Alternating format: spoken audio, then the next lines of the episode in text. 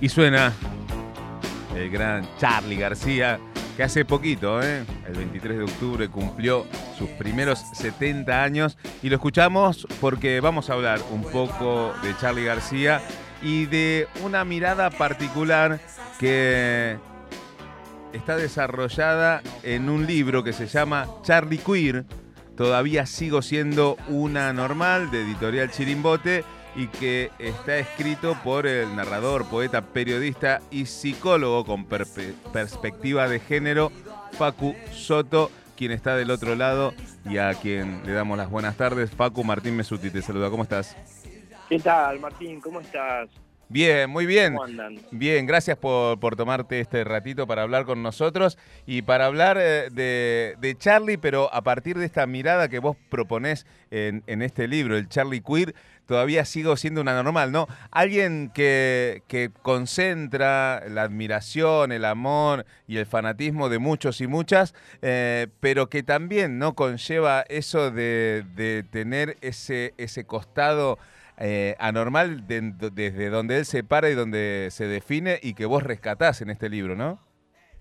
Sí, sí, sí, totalmente. Me parece que mm, que en los últimos años hubo un rescate a Charlie, que hay un reconocimiento hacia él, que está buenísimo, que se lo merece, por supuesto, pero que nunca, eh, no siempre fue así, quiero decir, ¿no? O mm. sea, fue un tipo muy discutido, muy cuestionado, eh, donde se interpretaron mal las cosas muchas veces, muchas veces Charlie respondía con actitudes performáticas y se los leía de otra manera. Y bueno, me parece que rescatar la voz de él, que es este libro, está basado en reportajes de Charlie, eh, del material de archivo cuando era niño y adolescente, de los 10, 11 años que colecciono cosas de él. Hmm. Eh, me parece que, es fundamental para entender a Charlie y, más allá de, inclusive de su música como un tipo que abrió y sigue abriendo caminos con las cosas que dice. Es un tipo muy lúcido, muy inteligente. Eh, creo que es una de las personas más inteligentes que, que hay, ¿no? Y, y la lucidez y, siempre apostando todo lo que dice a favor de las libertades, ¿no? Hmm. Eh, así que me parece que, está buenísimo y son reportajes que no están en internet. Eh, no están en, internet, son básicamente de los años 80 en adelante, cuando comenzaron eh, estos escándalos que se bajaban los pantalones, ese tipo de cosas. Eh, y son muy ricos, muy ricos y, me parece que es el arte de la conversación, decía Oscar Wilde, bueno, eh, es, un artista ahí conversando. Em, porque mm, Facu, estamos hablando con Facu Soto, autor del libro Charlie Queer, el título es por lo menos provocador, ¿no? Cuando vos lo pones en, esto del Charlie Queer, porque... Mm, digo, no hay, por lo menos en, su actitud física, una cuestión eh, muy llamativa con respecto a su em, posición de género, pero siempre él estuvo eh, desde su arte y desde su puesta en escena eh, tratando de romper estructuras. Em, y vos lo rescatás también como un defensor no solo de las libertades eh, individuales, sino también como un icono gay eh, y como alguien que defendió también eh, desde su arte el, colectivo LGTBI, ¿no? Totalmente, inclusive, digamos, su sexualidad no me interesa, a pesar de que él siempre dijo que todo lo, lo que él hacía era público y dice, lo privado dice en la revista Pelo, lo, creo que lo, pusimos ahí en el libro, cuando estoy cagando en el baño, dice, ¿no? Y siempre, bueno, de, todas las cosas que le pasaban, que iba viviendo, eh, esto lo usaba para material de, su arte, de sus letras, de sus canciones, ¿no? como uno podría leer su biografía de alguna manera a través de las canciones. Mm. ¿no? Me tiré del noveno piso, este, demoliendo hoteles, bueno, un, un, montón de canciones, ¿no?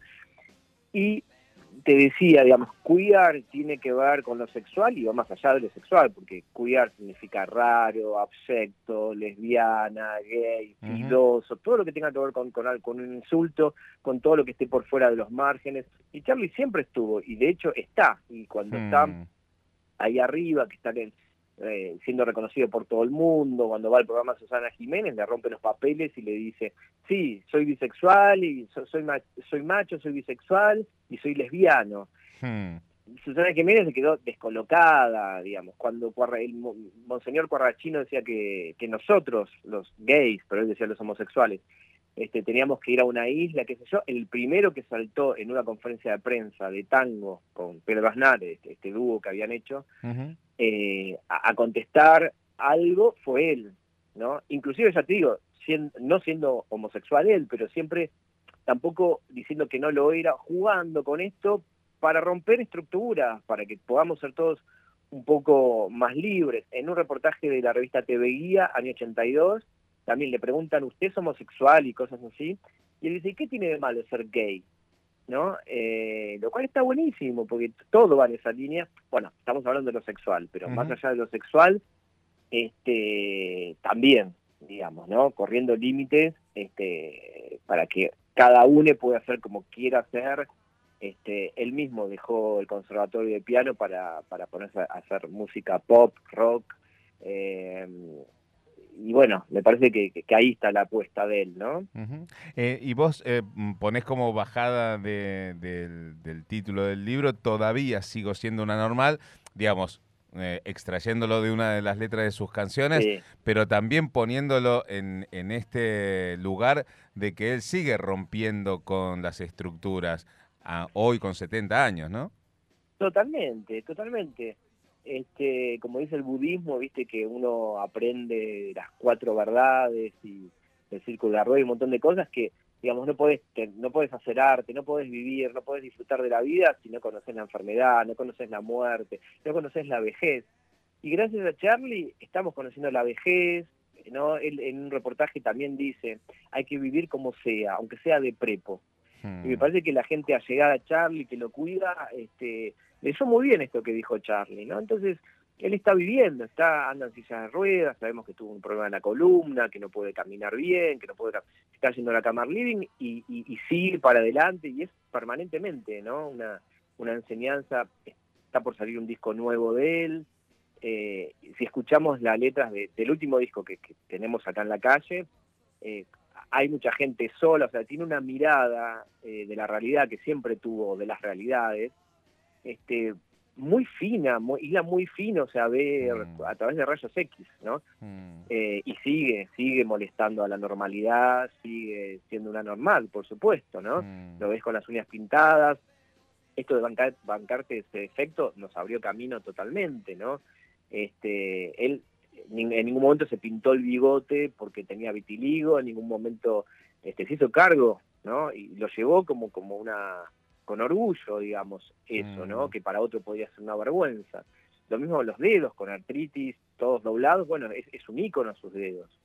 Eh, tiene esos dedos, tiene esos dedos, y, bueno, nos da lugar para la gente gorde, la gente mutilada, como dicen en una canción, ojo de vidrio, ¿viste? ¿Te acordás de ese tema? Sí. En Nuevos Trapos. este, eh, maricones, dicen.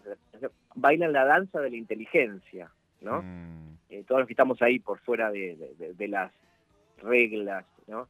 Sigue, sigue, sigue siendo una normal, por suerte, ¿no? Aparte esto nos hace pensar qué es lo normal y lo anormal, ¿no? Es totalmente arbitrario. Pasa que hay mucha gente que se la cree de verdad y no se puede dar cuenta que las leyes están hechas por personas humanas que responden a determinados fines, intereses, que tienen que ver en definitiva con el sometimiento, con las jerarquías, con el dominio, ¿no? Eh, va por ahí. Sí, eh, Facu, tenés eh, más de 30 libros ¿no? escritos y muchos eh, alrededor de, esta temática de la diversidad y de las elecciones y del arte como, como motor catártico de, muchas expresiones. ¿no? El de Joshua me parece que, es un, gran libro y, un, personaje maravilloso ¿no? de, la normalidad, ¿no? entre comillas.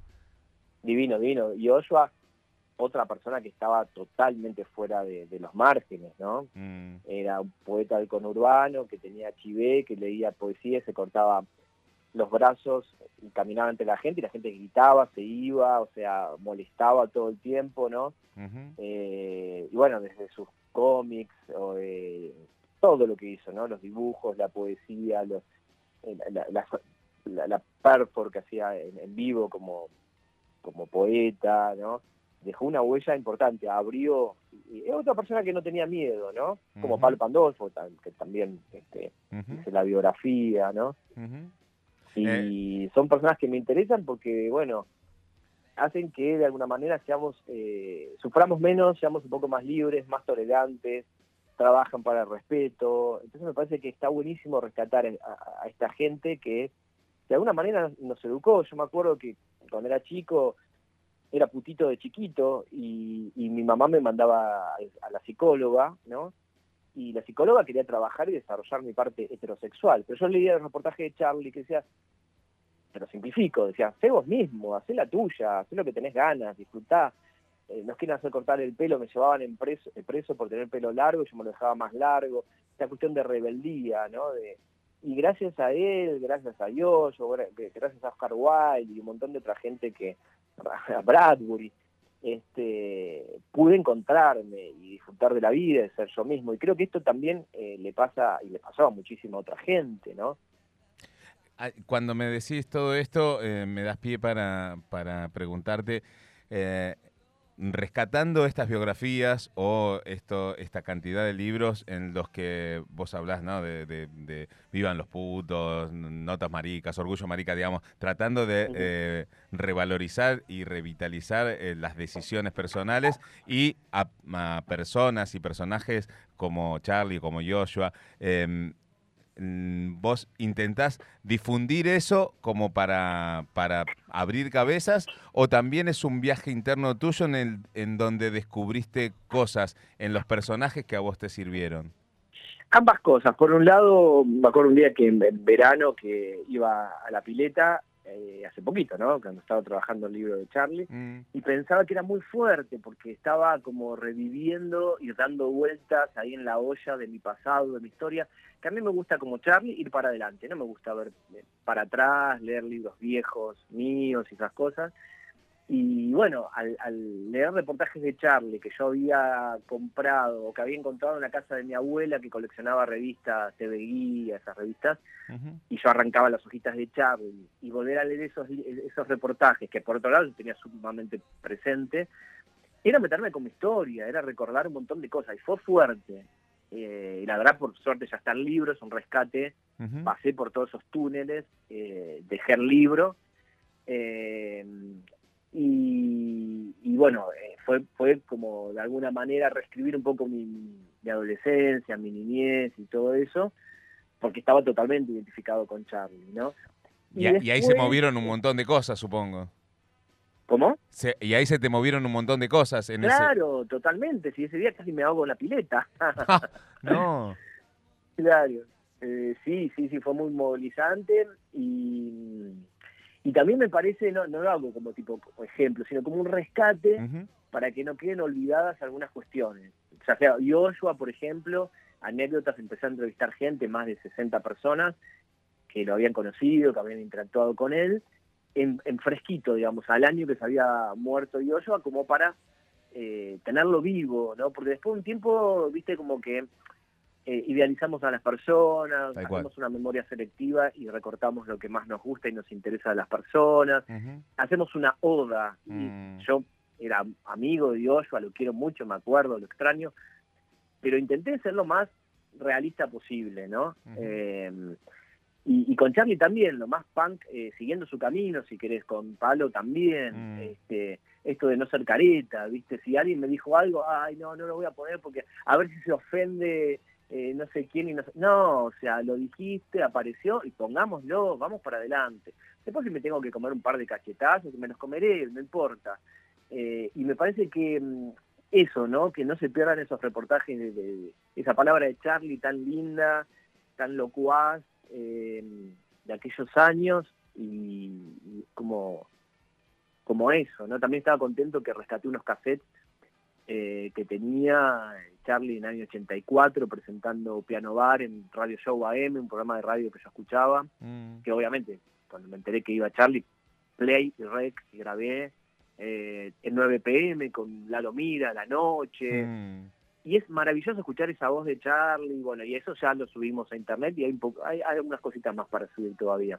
Buenísimo. ¿Y dónde encontramos esos audios? Y eso hay que poner, este, poner, no sé, Charlie García, reportaje inédito, radio, radio show AM, radio este, del Plata, y ahí aparecen. Bueno, ahí los buscamos y también buscamos eh, el libro. Charlie Queer todavía sigo siendo una, una, normal que se consigue en todas las librerías. Eh, gracias, Facu. Gracias a ustedes. Un abrazo a Charlie. Un abrazo a Charlie y otro para vos. Facu Soto, narrador, poeta, periodista y psicólogo con perspectiva de género, que nos hablaba de su libro Charlie Queer, todavía sigo siendo un anormal, eh, un lindo libro para leer, ahora que se empiezan a, llegar las vacaciones, eh, por ahí es un lindo libro para llevarse a la playa, ¿quién te dice? ¿Eh? y, poder repasar un poco la historia de este grande del rock nacional, del rock, del pop, ¿no? Eh, un genio, Charlie García, que con 70 años sigue ahí mostrándonos que se puede. Y este es Charlie García haciendo, hablando a tu corazón.